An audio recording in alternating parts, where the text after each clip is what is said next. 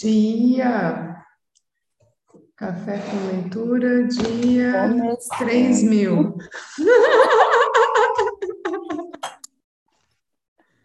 Dia 13, galera. 13. Tem noção? Segun- Segunda-feira, 13. Segunda-feira, 13.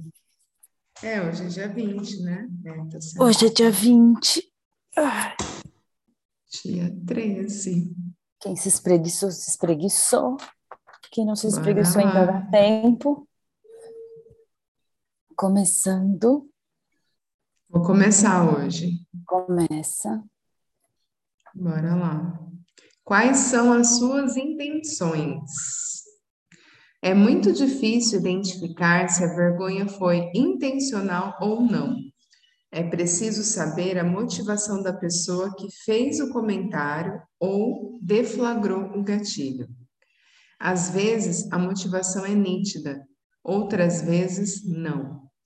Nos exemplos a seguir, as participantes da pesquisa acreditaram que as observações eram maldosas e ofensivas, mas cada uma deu uma razão diferente para a motivação por trás da vergonha.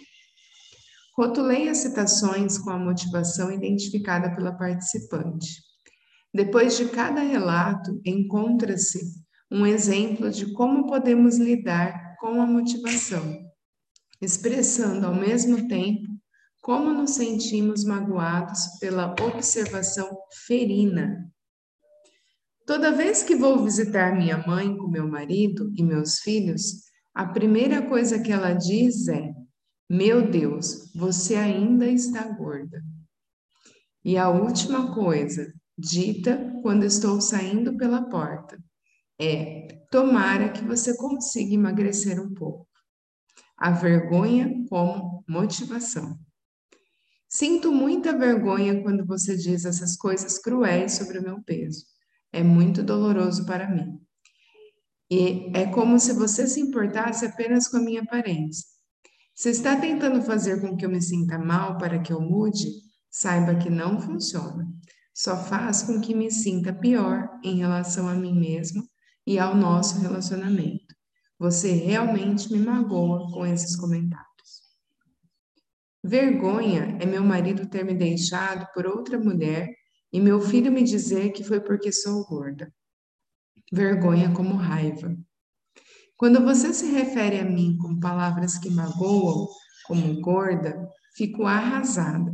Se está zangado comigo ou com seu pai, podemos conversar, mas não podemos conversar se ficarmos nos agredindo.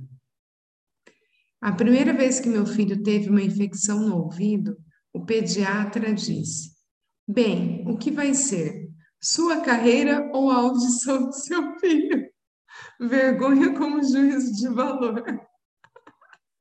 Essa, essa é uma lembrança bem nossa, né, Deise? Total. Nossa. Quando você diz o que vai ser sua carreira ou a audição de seu filho, não sei o que dizer. Quero seu conselho médico, mas quando me envergonha dessa forma, fica difícil acolher o que está me dizendo. É, é isso, gente. Uhum. Nos exemplos de vergonha não intencional a seguir, as participantes fizeram comentários do tipo: Realmente não acho que ele teve a intenção de me envergonhar. Ou, sinceramente, não acho que soubesse o que estava fazendo. Mais uma vez, é importante notar que as participantes também indicaram que, independentemente da intenção, as experiências continuaram a ser vergonhosas e muito dolorosas. E o relacionamento com os envergonhadores foi ameaçado por essas experiências. Aqui também rotulei os depoimentos com a motivação identificada pelas participantes. Vergonha é se tornar a sobrevivente do câncer. Todos no trabalho pensaram: ela não pode mais fazer isso. Todo mundo em casa pensou: ela não pode mais fazer isso. Todo mundo me tratava como se eu fosse completamente incapaz de fazer qualquer coisa. Desconforto, simpatia. Desde que voltei ao trabalho, Sinto que você me trata de uma forma diferente por causa do câncer. Mesmo que a sua intenção seja tentar me ajudar e me apoiar, o tratamento diferenciado faz com que eu me sinta sozinha, como se eu fosse alguém de fora. Quero e preciso saber quem que sou a mesma e que as pessoas vão me tratar assim. Quando contei a minhas amigas sobre o aborto natural que sofri, elas invalidaram completamente meus sentimentos. Disseram coisas como: pelo menos você sabe que pode engravidar, ou pelo menos ainda estava no início.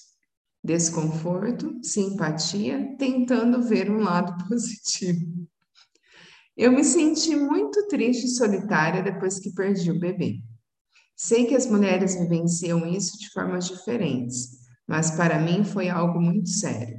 Preciso que você escute como estou me sentindo. Não ajuda quando tenta me fazer ver um lado positivo. Preciso apenas falar do assunto com as pessoas que se importam comigo. Encontrar a saída da teia de vergonha pode ser difícil, Pois, como acontece com a maioria das armadilhas, quanto mais você luta, mais se emaranha. Para nos libertarmos, precisamos nos mover devagar, deliberadamente e com uma tremenda consciência do que estamos fazendo e por quê.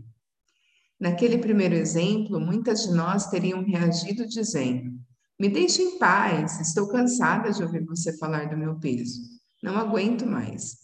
Isso, porém, não nos leva a lugar nenhum. Na verdade, é uma forma de proteger a pessoa que nos causa vergonha, impedindo que ela ouça: Você está me magoando, e nos protegendo de ter que dizer: Estou magoada. Pode não parecer, mas dizer a alguém como nos sentimos exige mais coragem e costuma ser mais eficiente do que agressões verbais. O mesmo tipo de concentração sincera nos sentimentos funciona quando lidamos com a vergonha não intencional, que costuma ocorrer quando as pessoas procuram ser prestativas, mas acabam dispensando conselhos indesejados, emitindo juízos ou encerrando a conversa por desconforto. Um assunto que costuma provocar vergonha não intencional é a infertilidade.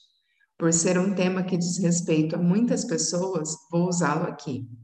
As leitoras que já tiveram dificuldades de engravidar, sei que vocês têm uma compreensão de como isso funciona melhor do que a maioria de nós jamais terá. Aquelas de nós que nunca tiveram problemas de fertilidade, com certeza convivem com uma amiga ou parente que tem. E a maioria já ouviu alguém dizer: estamos tentando engravidar mas tenho problemas de fertilidade. E daí, o que acontece é o seguinte: ficamos nervosas, desconfortáveis e dizemos coisas como: vai acontecer, você vai ver, ou já pensou em adoção? Falar de infertilidade nas oficinas sempre desperta reações emotivas. Eu me sinto tão focada pela profundidade dessa dificuldade e pelos meus sentimentos pessoais de inadequação que comecei a buscar mais informações para tratar do assunto. Encontrei o guia a seguir, que considero muito poderoso. Pedi a uma amiga próxima, assistente social, que enfrenta o problema, que o avaliasse do ponto de vista pessoal e profissional. Ela achou que poderia ser um exemplo incrivelmente forte de como expressar sentimentos e pedir a ajuda necessária. Falar da vergonha nos permite dizer aos outros como nos sentimos e pedir a ajuda que precisamos. Esses são requisitos básicos para a resiliência e a conexão. Assim, sugiro que você use o guia como modelo. Talvez o seu problema seja o desemprego, a obesidade ou a reabilitação de uma dependência química. Podemos todos aprender com este guia e usá-lo para pensar em como dar voz a nossos sentimentos e necessidades. Ao ler cada sessão, pense em suas próprias questões e de que forma esse material pode ser útil. Falar da vergonha é uma experiência pessoal e individual. Não funciona quando usamos as palavras de outra pessoa. mas acredito que é útil aprender com exemplos. A autora Jodie Early muitas vezes sentiu necessidade de ter um folheto como este durante sua batalha de 11 anos contra a infertilidade. Ela passou pela experiência de três gestações interrompidas e depois os nascimentos prematuros dos dois filhos. Continua a trabalhar como conselheira para aqueles que enfrentam a infertilidade. O guia foi preparado pela, senhora Early e o Comitê de Aconselhamento para Materiais Educativos do Instituto Ferre. Vai lá, amiga. O guia é seu. Infertilidade. Um guia para as famílias, para a família e os amigos. Quero compartilhar meus sentimentos sobre infertilidade com vocês, pois desejo que entendam minha luta. Sei que compreender a infertilidade é difícil. Há momentos em que nem mesmo eu consigo. Essa batalha provoca sentimentos intensos e pouco familiares, e temo que minhas reações a esses sentimentos possam ser mal compreendidas. Espero que minha capacidade de enfrentar a sua capacidade de compreender sejam aprimoradas depois que eu compartilhar meus sentimentos com vocês. Quero que entendam. Vocês podem me descrever da seguinte forma: obcecada, instável, impotente, deprimida, invejosa, séria demais, desagradável, agressiva, hostil e cínica. Não são as características, não são características muito admiráveis. Não é de se surpreender que compreender minha infertilidade seja difícil.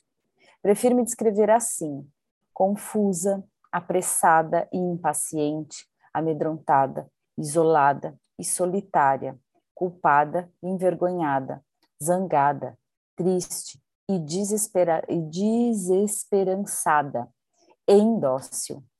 Minha fertilidade me deixa confusa. Sempre presumi que fosse fértil. Passei anos evitando a gravidez e agora parece irônico que eu não consiga conceber. Minha infertilidade me deixa apressada e impaciente. Só descobri o problema depois de algum tempo tentando engravidar. Meu plano de vida, de repente, está atrasado. Esperei a hora de me tornar mãe e agora preciso esperar mais. Minha infertilidade me deixa amedrontada. A infertilidade é cheia de mistérios e sinto medo porque preciso de algumas respostas claras. Quanto tempo isso vai durar? Minha infertilidade, mas faz com que eu me sinta isolada e solitária. Por toda parte vejo referências a bebês. Devo ser a única pessoa do mundo a suportar essa maldição invisível. E me afasto dos outros porque tudo me machuca. A minha infertilidade me deixa culpada e envergonhada. Esqueço frequentemente que esse é o problema médico e que deve ser tratado como tal, a infertilidade destrói minha autoestima e faz com que eu me sinta um fracasso. Porque estou sendo punida. O que fiz para merecer isso? Não sou digna de ter um filho? Minha infertilidade me deixa zangada. Tudo me deixa com raiva e sei que o sentimento está mal direcionado. Sinto raiva do meu corpo por ele ter me traído, apesar de todos os cuidados que dispensei a ele. Sinto raiva do meu parceiro, pois aparentemente não conseguimos ter os mesmos sentimentos em relação à infertilidade. Meus recursos financeiros podem determinar o tamanho da minha família. O seguro-saúde não coopera e preciso fazer muitos sacrifícios para pagar as despesas médicas. Não posso mais perder um dia de trabalho ou ficarei sem emprego. Não posso ir a um especialista, pois isso significa mais tempo de deslocamento, mais trabalho perdido e mais despesas. Por fim, estou zangada com todo mundo. Todos têm opiniões sobre minha incapacidade de ser mãe. Todos têm soluções fáceis. Todos parecem saber de menos e falar demais. Minha infertilidade me deixa triste e desesperançada. É como se eu tivesse perdido meu futuro e ninguém entendesse minha tristeza. Sinto-me sem esperanças. Minha energia foi roubada. Nunca chorei tanto nem tão facilmente. Fico triste por essa condição ser uma pressão no meu casamento. Minha infertilidade me deixa indócil. Minha vida está em espera. Parece impossível tomar decisões sobre o futuro imediato e de longo prazo. Não consigo decidir sobre educação, carreira, a compra de uma casa, um hobby, um animal de estimação, férias, viagens de negócios e visitas. Quanto mais luto contra a infertilidade, menos controle eu tenho. De vez em quando, sinto meu pânico ceder. Estou aprendendo algumas formas de lidar com isso. Estou convencida de que não sou maluca e acredito que vou sobreviver. Estou aprendendo a ouvir meu corpo e a ser assertiva e não agressiva em relação às minhas necessidades. Percebo que bons cuidados emocionais e bons cuidados médicos não estão necessariamente no mesmo endereço. Estou tentando ser mais do que uma pessoa infértil, ganhando entusiasmo, alegria e vontade de viver. Vocês podem me ajudar. Sei que se importam comigo e sei que a infertilidade afeta nosso relacionamento. Minha tristeza provoca tristeza em vocês. O que me magoa, magoa vocês também. Acredito que podemos nos ajudar a atravessar essa tristeza. Individualmente, parecemos ser bastante impotentes, mas juntos somos mais fortes. Talvez algumas dessas dicas nos ajudem a entender melhor a infertilidade. Preciso que seja um ouvinte. Falar das minhas dificuldades me ajuda a tomar decisões. Deixe claro que você está disposto, disponível para mim.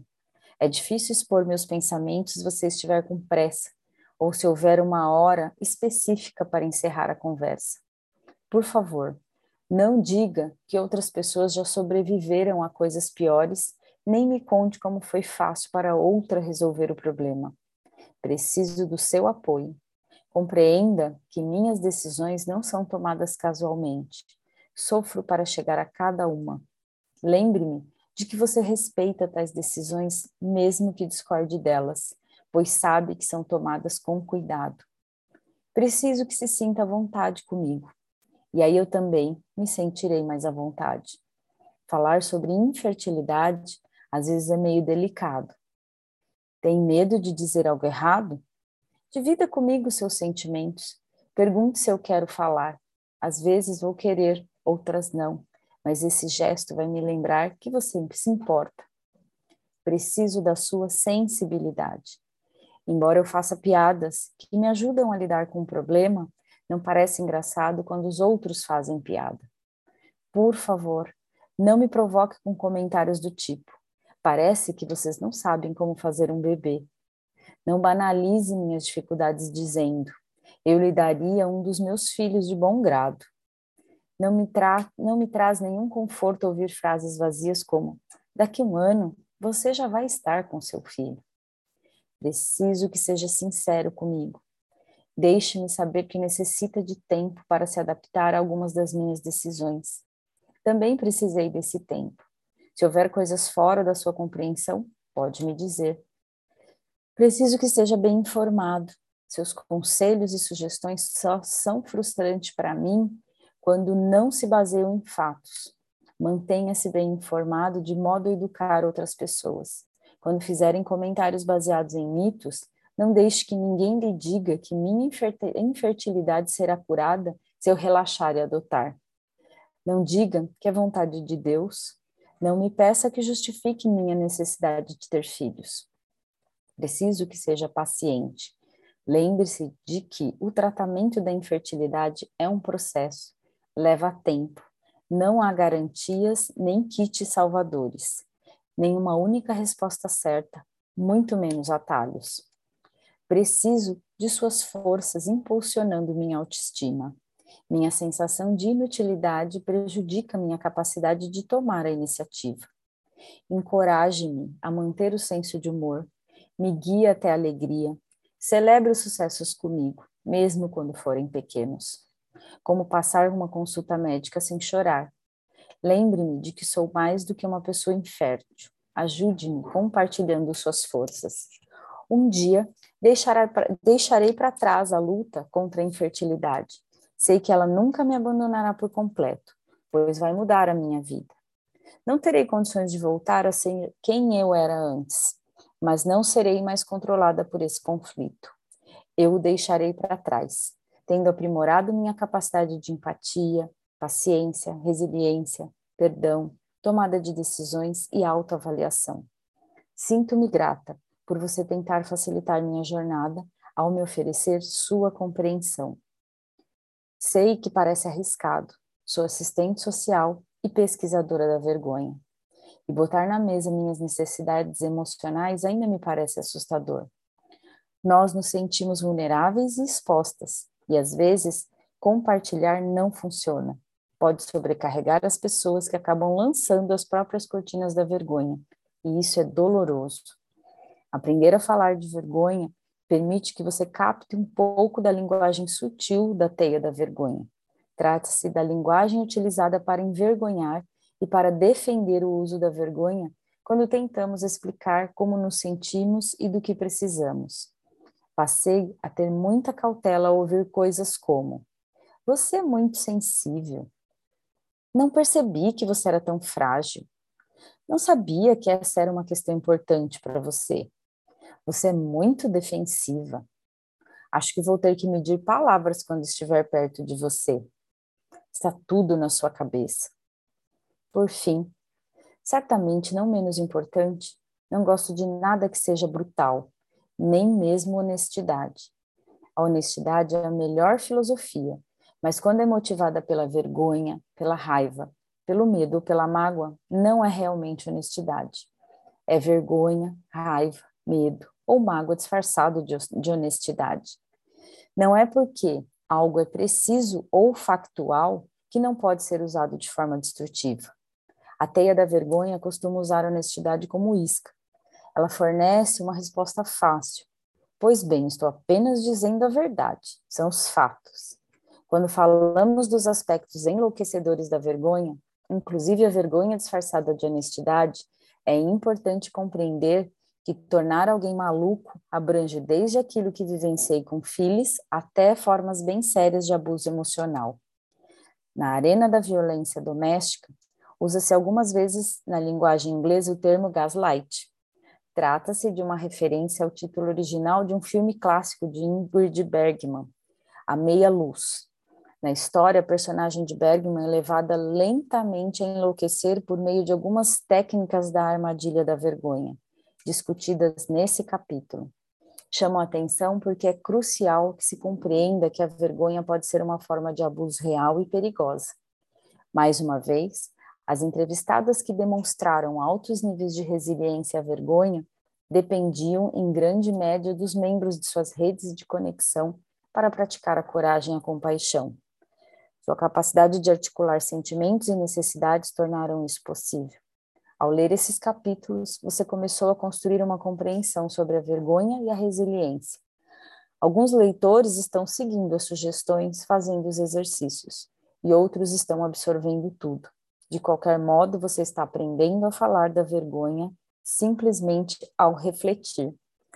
É, acho que vale ressaltar que aqui ela usou o exemplo né, da infertilidade, mas a gente pode colocar qualquer, qualquer situação. Coisa. É só substituir a palavra infertilidade por qualquer desafio, né? Seja mater, porque eh, para quem tem filho também tem questão, ou profissional, ou é, eu achei qualquer assunto, é qualquer assunto. E eu acho que todas as todos os tópicos, né, que ela traz do manual, o, o pano de fundo é a presença, né? Quando você está presente numa conversa com uma pessoa, é, tudo, tudo isso que ela recomenda você fazer, independente do assunto, né, que a gente está expandindo aqui, é, se você não estiver presente, você não vai conseguir colocar em prática. Então, é, é o ponto principal de toda conexão, né? É a presença. É, porque às vezes, é como ela fala no final, às vezes você não está nem ali, então só, é, ou assim, a palavra também que eu acho que encaixa clareza, né? Se está claro ali, se tem essa Aí fica, mas assim, substituir, né? Porque a gente trouxe um tema específico, mas serve para tudo, né? Para tudo. Bora lá. Vai seguir lá? Explorando as questões. Como foi demonstrado nos capítulos anteriores, a vergonha é uma experiência altamente individualizada. Cada uma de nós deve examinar os próprios gatilhos e as mensagens por trás deles e abrir o próprio caminho rumo à resiliência. Mas, como vimos no livro inteiro, também existem alguns padrões universais que atravessam nossas experiências. Por exemplo, as experiências de vergonha das mulheres recaem basicamente em 12 categorias: aparência e imagem corporal, maternidade, família, criação dos filhos, dinheiro e trabalho, saúde física e mental, sexo, envelhecimento, religião, estereótipos e rótulos, falar o que pensa e sobreviver a traumas. Além dessas categorias, também compartilhamos a cultura. E na cultura de hoje, o medo da desconexão parece bem real. A maioria precisa se esforçar para se manter firme e permanecer conectada. Quando começamos a desenvolver a resiliência, descobrimos que muitas das expectativas e das mensagens que geram a vergonha são movidas pelo medo, pela recriminação e pela desconexão, a cultura da vergonha. Nos próximos três capítulos, vamos explorar, vamos explorar como a cultura da vergonha influencia a nossa vida, em especial no que tange a questões como perfeccionismo, estereótipos, invisibilidade e dependência. Também vamos examinar como, apesar da ênfase cultural em ser perfeita e querida, conseguimos desenvolver e manter a autenticidade e a força para praticar a coragem, a compaixão e a conexão. Então, agora a gente entra no capítulo 7, praticar a coragem numa cultura de medo. Uau!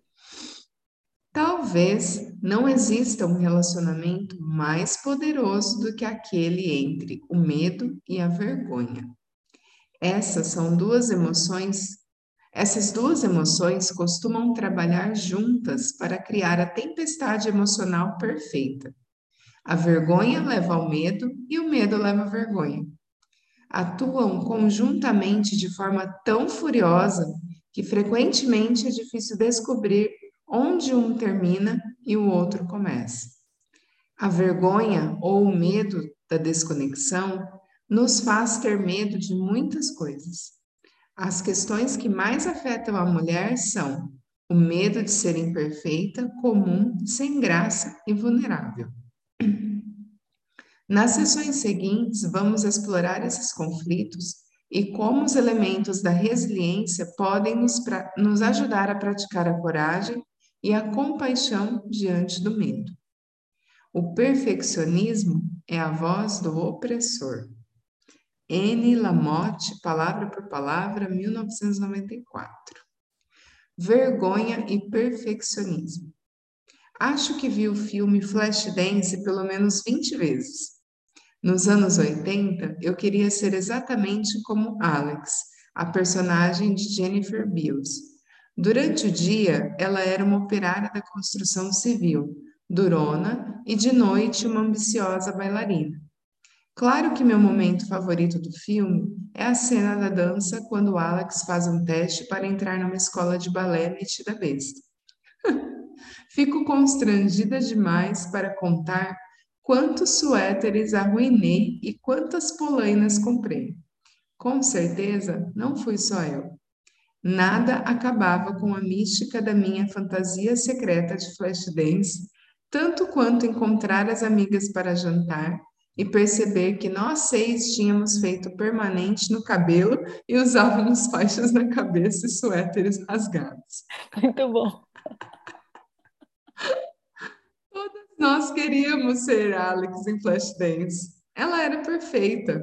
Roupa rasgada com aparência sexy, o trabalho de soldadora parecia empolgante, o balé era descolado e o break parecia fácil. Mas infelizmente a perfeição era apenas uma ilusão. Fiquei desapontada ao descobrir que o diretor do filme usou quatro pessoas diferentes para criar a sequência do teste. O belo rosto de Jennifer Beals, uma dançarina profissional para cenas de balé, uma ginasta premiada para saltar e pular e um bailarino especialista em dança de rua para o break. Todos aqueles permanentes ruins e todo aquele dinheiro em polainas. Para quê? Para tentar alcançar um nível de perfeição que não existe. Fiquei chocada é... com essa informação agora. Eu achei que era ela do começo ao fim. Eu vou ter que assistir de novo só para ver a ginasta. Vale a pena ver de novo, hein? De novo, gente. Fiquei chocada com essa informação. É o quanto que a gente se engana por coisas que não são reais, né? Com certeza.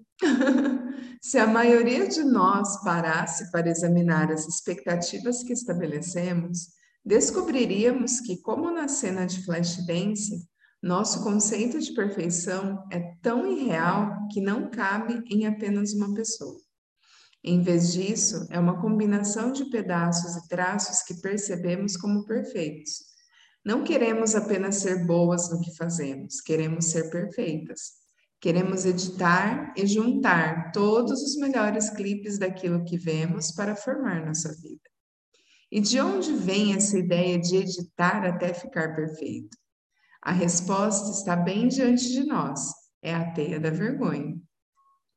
Se olharmos todas as pessoas que estão ali, família, parceiros, amigos, nosso eu, colegas, etc., a maioria consegue identificar as expectativas que essas pessoas têm em relação a nós. Isso se aplica, sobretudo, quando se trata de algumas categorias da vergonha, como aparência, maternidade, criação dos filhos, trabalho e família. A razão principal para que as expectativas em torno dessas questões sejam tão influentes está relacionada à velocidade com que são impostas em nossa vida. Desde o dia em que nascemos, exist, existem expectativas imediatas de que sejamos bonitinhas, de que vamos crescer, casar, ter sucesso, ter filhos, ter habilidades naturais para criá-los e nos tornar integrantes amorosos de famílias saudáveis e bem equilibradas. Para complicar, temos a mídia, que faz a perfeição parecer algo possível de ser alcançado ao nos inundar com imagens que são editadas até ficarem perfeitas. Encaramos nossos recém-nascidos e vemos o filme de sua vida, pensando e sonhando sobre seus potenciais. Como pais, chegamos a pensar: ainda não fiz nada errado, eles podem ter tudo. Em algumas famílias, essas expectativas são explicitadas em voz alta em outras são implícitas. Não importa o nível de articulação em casa, as meninas e as mulheres recebem um reforço diário dessas mensagens com o que vemos na televisão, nos livros, nos brinquedos, nas conversas que entreouvimos e no que nos ensinam os educadores e os grupos de amigos e colegas. O poderoso efeito dessas expectativas é facilmente constatado em torno de questões como imagem corporal, cuidados com os outros e maternidade. Três das principais batalhas do perfeccionismo que emergiram da pesquisa. Vejamos essas questões, começando pela imagem corporal. Com vocês, imagem corporal. Bora lá. Quando identifiquei as cate categorias da vergonha, a aparência era um item solitário e buscava capturar tudo que se relacionava ao assunto, inclusive a imagem corporal. Mas, à medida que coletava dados, percebi que o tópico específico da linguagem corporal merece um lugar só seu na lista de categorias. Enquanto a aparência é uma categoria ampla que cobre tudo, desde imagem corporal até roupas, boa forma e estilo, a imagem corporal é a força que está por trás da vergonha da aparência. De fato, a imagem corporal é uma das questões que está mais próxima de ser um gatilho universal, com mais de 90% das participantes tendo relatado experimentar vergonha em relação ao seu corpo. É algo tão poderoso e tão profundamente enraizado em nossa psique que chega a afetar por que chega a afetar por que e como sentimos vergonha em outras categorias, como sexualidade, maternidade, criação dos filhos, saúde, envelhecimento, e capacidade de dizer o que pensamos com confiança. A imagem corporal é como pensamos e nos sentimos em relação ao nosso corpo. É o retrato mental que temos do nosso corpo físico. Infelizmente, esses retratos, pensamentos e sentimentos têm pouca relação com a aparência real. É a imagem que criamos do que nosso corpo é, com frequência comparada à imagem que criamos do que ele deveria ser. Embora falemos normalmente de imagem corporal como reflexo geral da aparência, não é possível ignorar os aspectos específicos, as partes do corpo que se juntam para criar tal imagem. Se trabalhamos a partir da compreensão de que as mulheres experimentam a vergonha com mais frequência quando estão presas a uma teia de múltiplas camadas, formada por expectativas conflitantes e divergentes de quem, o que e como deveriam ser, não é possível ignorar que existem expectativas sociocomunitárias para cada minúscula parte de nós, da cabeça aos pés. Vou listar as partes do corpo porque acho que são importantes: cabeça, cabelo, pescoço, rosto, orelhas, pele, nariz, olhos, lábios, queixo, dentes, ombros, costas, seios, cintura, quadris, barriga, abdômen, nádegas, vulva, ânus, braços, punhos, dedos, unhas, coxas, joelhos, panturrilhas, tornozelos, pés, dedos dos pés, pelos corporais, fluidos corporais, espinhas, cicatrizes, sardas, estrias e sinais.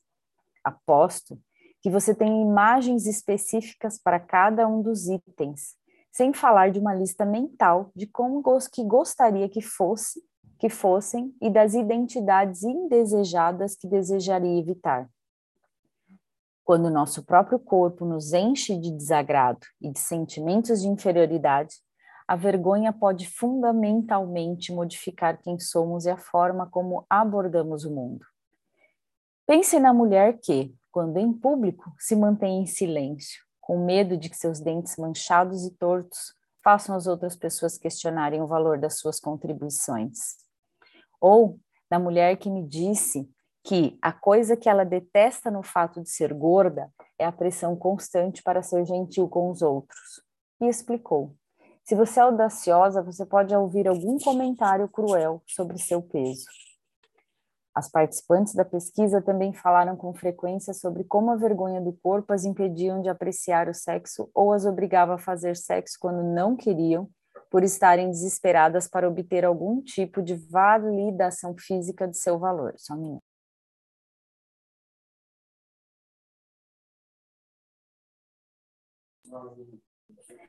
Houve também muitas mulheres que falaram sobre a vergonha de quando o corpo as traía, eram as que falavam de doenças físicas ou mentais e de infertilidade. Em geral, conceituamos imagem corporal de forma muito restrita. É mais do que desejar ser magra e atraente. Quando começamos a nos recriminar e a odiar nosso corpo por não cumprir expectativas, começamos a nos dividir em partes e nos afastar da integridade, o eu autêntico. Não podemos falar sobre vergonha e imagem corporal sem falar do corpo na gravidez. Acho que existem estágios para o corpo grávido, cada um suscetível à vergonha do seu modo particular. Primeiro, há a mulher que deseja engravidar. Ouvir, ouvir histórias e mais histórias sobre a pressão para ser magra e estar em forma antes da gravidez. Como vimos no trecho anterior do livro, uma mulher decidiu cuidar da própria saúde e da saúde pré-natal sozinha para evitar passar vergonha no médico, pois temia ser gorda demais para engravidar. Em seguida, ao corpo da gravidez. Existe alguma outra imagem corporal mais explorada nos últimos anos? Não me entenda mal. Sou a favor de exaltar as maravilhas do corpo da mulher durante a gestação e de eliminar o estigma e a vergonha em relação à barriga da grávida. Mas não devemos substituir isso por uma imagem mais retocada, gerada no computador, que vai provocar vergonha em mulheres que não são capazes de alcançá-la. As estrelas de cinema, que engordam 7 quilos e têm estrias retocadas nas fotos, não representam a realidade enfrentada pela maioria. Por fim, existe o corpo da mãe após a gestação.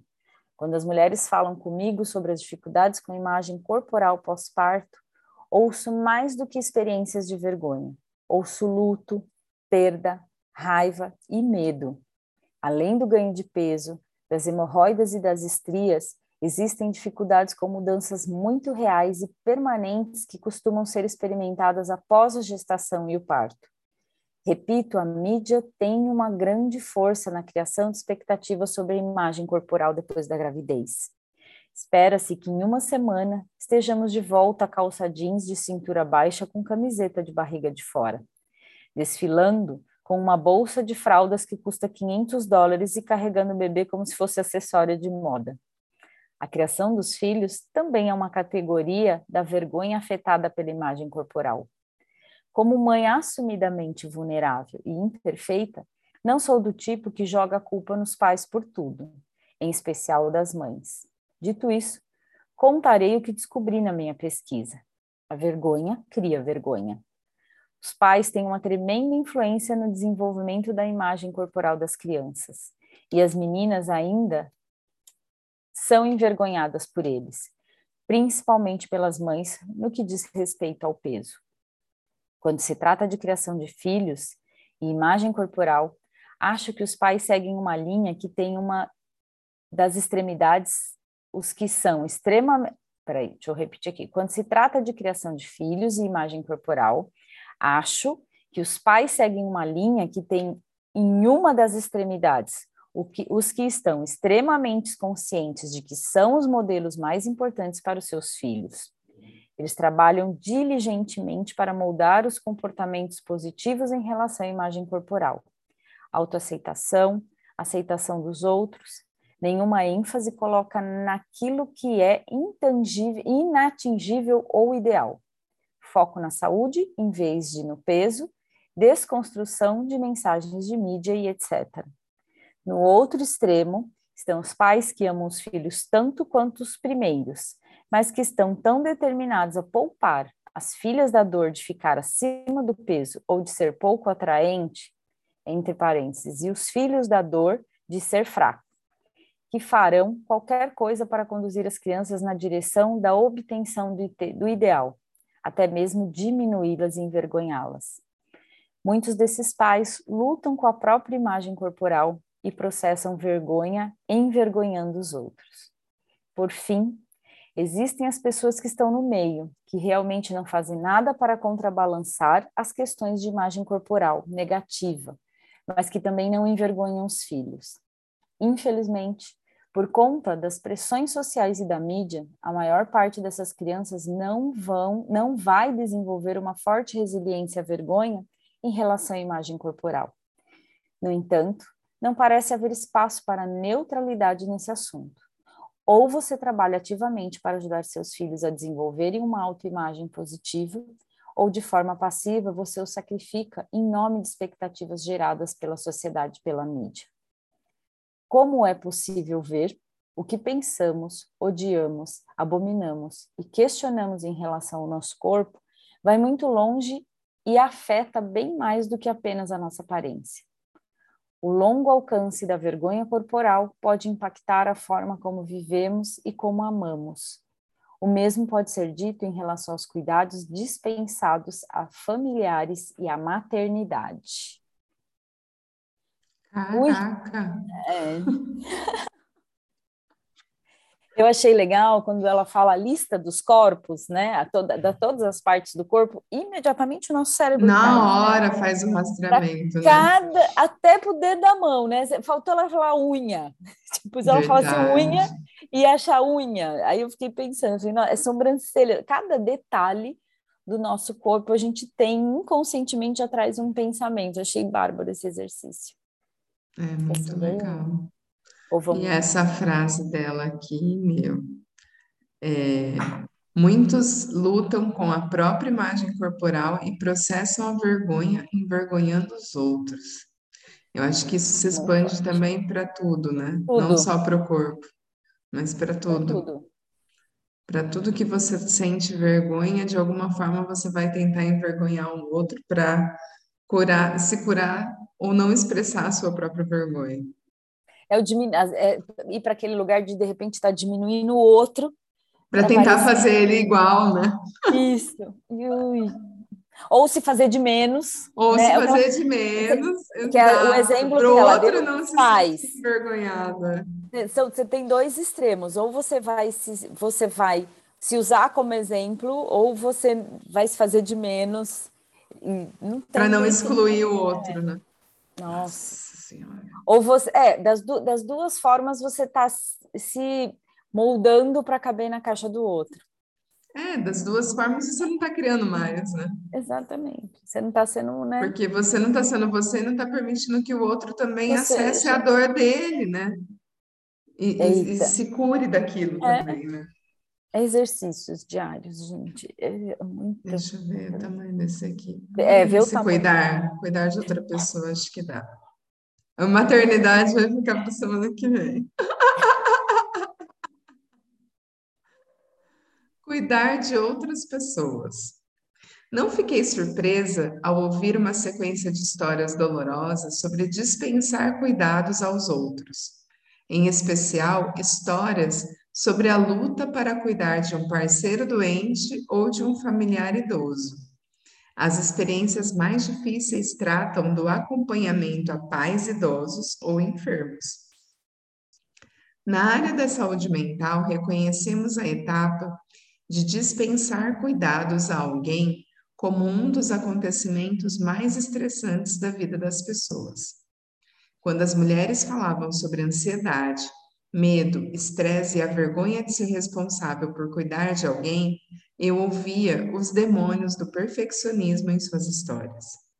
Independentemente das palavras que pronunciavam, eu as ouvia comparando a dura realidade das responsabilidades diárias às imagens idealizadas dos cuidados, sem estresse, zelosos e gratificantes.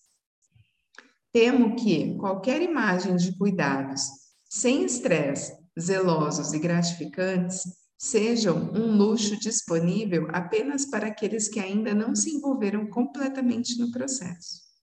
Quando a maioria pensa na possibilidade de cuidar no futuro de pais idosos ou de um parceiro, o sentimento é de ansiedade, tristeza e medo. Para abafar essas emoções desagradáveis, às vezes nos convencemos de que conosco tudo será diferente. Não será tão horrível como é para a colega do trabalho ou para nossa amiga cuja mãe é um caso difícil. Tentamos escapar da realidade, nos prendendo a possibilidades de perfeição. Vai dar tudo certo. Será uma grande oportunidade de passarmos mais tempo juntos. Assim, quando nos descobrimos responsáveis pelos cuidados de outras pessoas, não estamos preparadas para a primeira vez que nossos sentimentos de eu amo você e é um privilégio poder cuidar de você se transformam em odeio você e estou pronta para que você mude, porque quero minha vida de volta. O estresse, a ansiedade, o medo e a dor são amplificados ao mesmo tempo que a vergonha e o autodesprezo se estabelecem. Somos monstros? Como podemos nos sentir assim? Não somos monstros e nos sentimos assim porque somos seres humanos tentando administrar um grande acontecimento da vida, com muito pouco do apoio e dos recursos que costumam ser oferecidos a pessoas que passam por crises. Durante as entrevistas, mulheres no papel de cuidadoras foram extremamente duras consigo mesmas em geral, soavam decepcionadas, às vezes até desgostosas pela ausência de habilidades naturais para a função. Quando examinei essas decepções mais profundamente, muitas comparavam a experiência de cuidadora com a criação dos filhos. Viam-se como pessoas boas, gentis, cuja capacidade de oferecer apoio havia lhes falhado de algum modo. Costuma-se cometer o erro de comparar o cuidado com um adulto incapacitado com cuidar de crianças. A princípio, pode fazer sentido, mas quando examinamos as características de ambas as tarefas com atenção, percebemos que são duas coisas completamente diferentes. Entendemos também por que acreditar na semelhança entre as duas funções abre caminho para a vergonha. Em primeiro lugar, e mais importante, o relacionamento que mantemos com nossos pais ou parceiro é diferente daquele que temos com nossos filhos. Não precisamos segurar o choro quando damos banho nas crianças.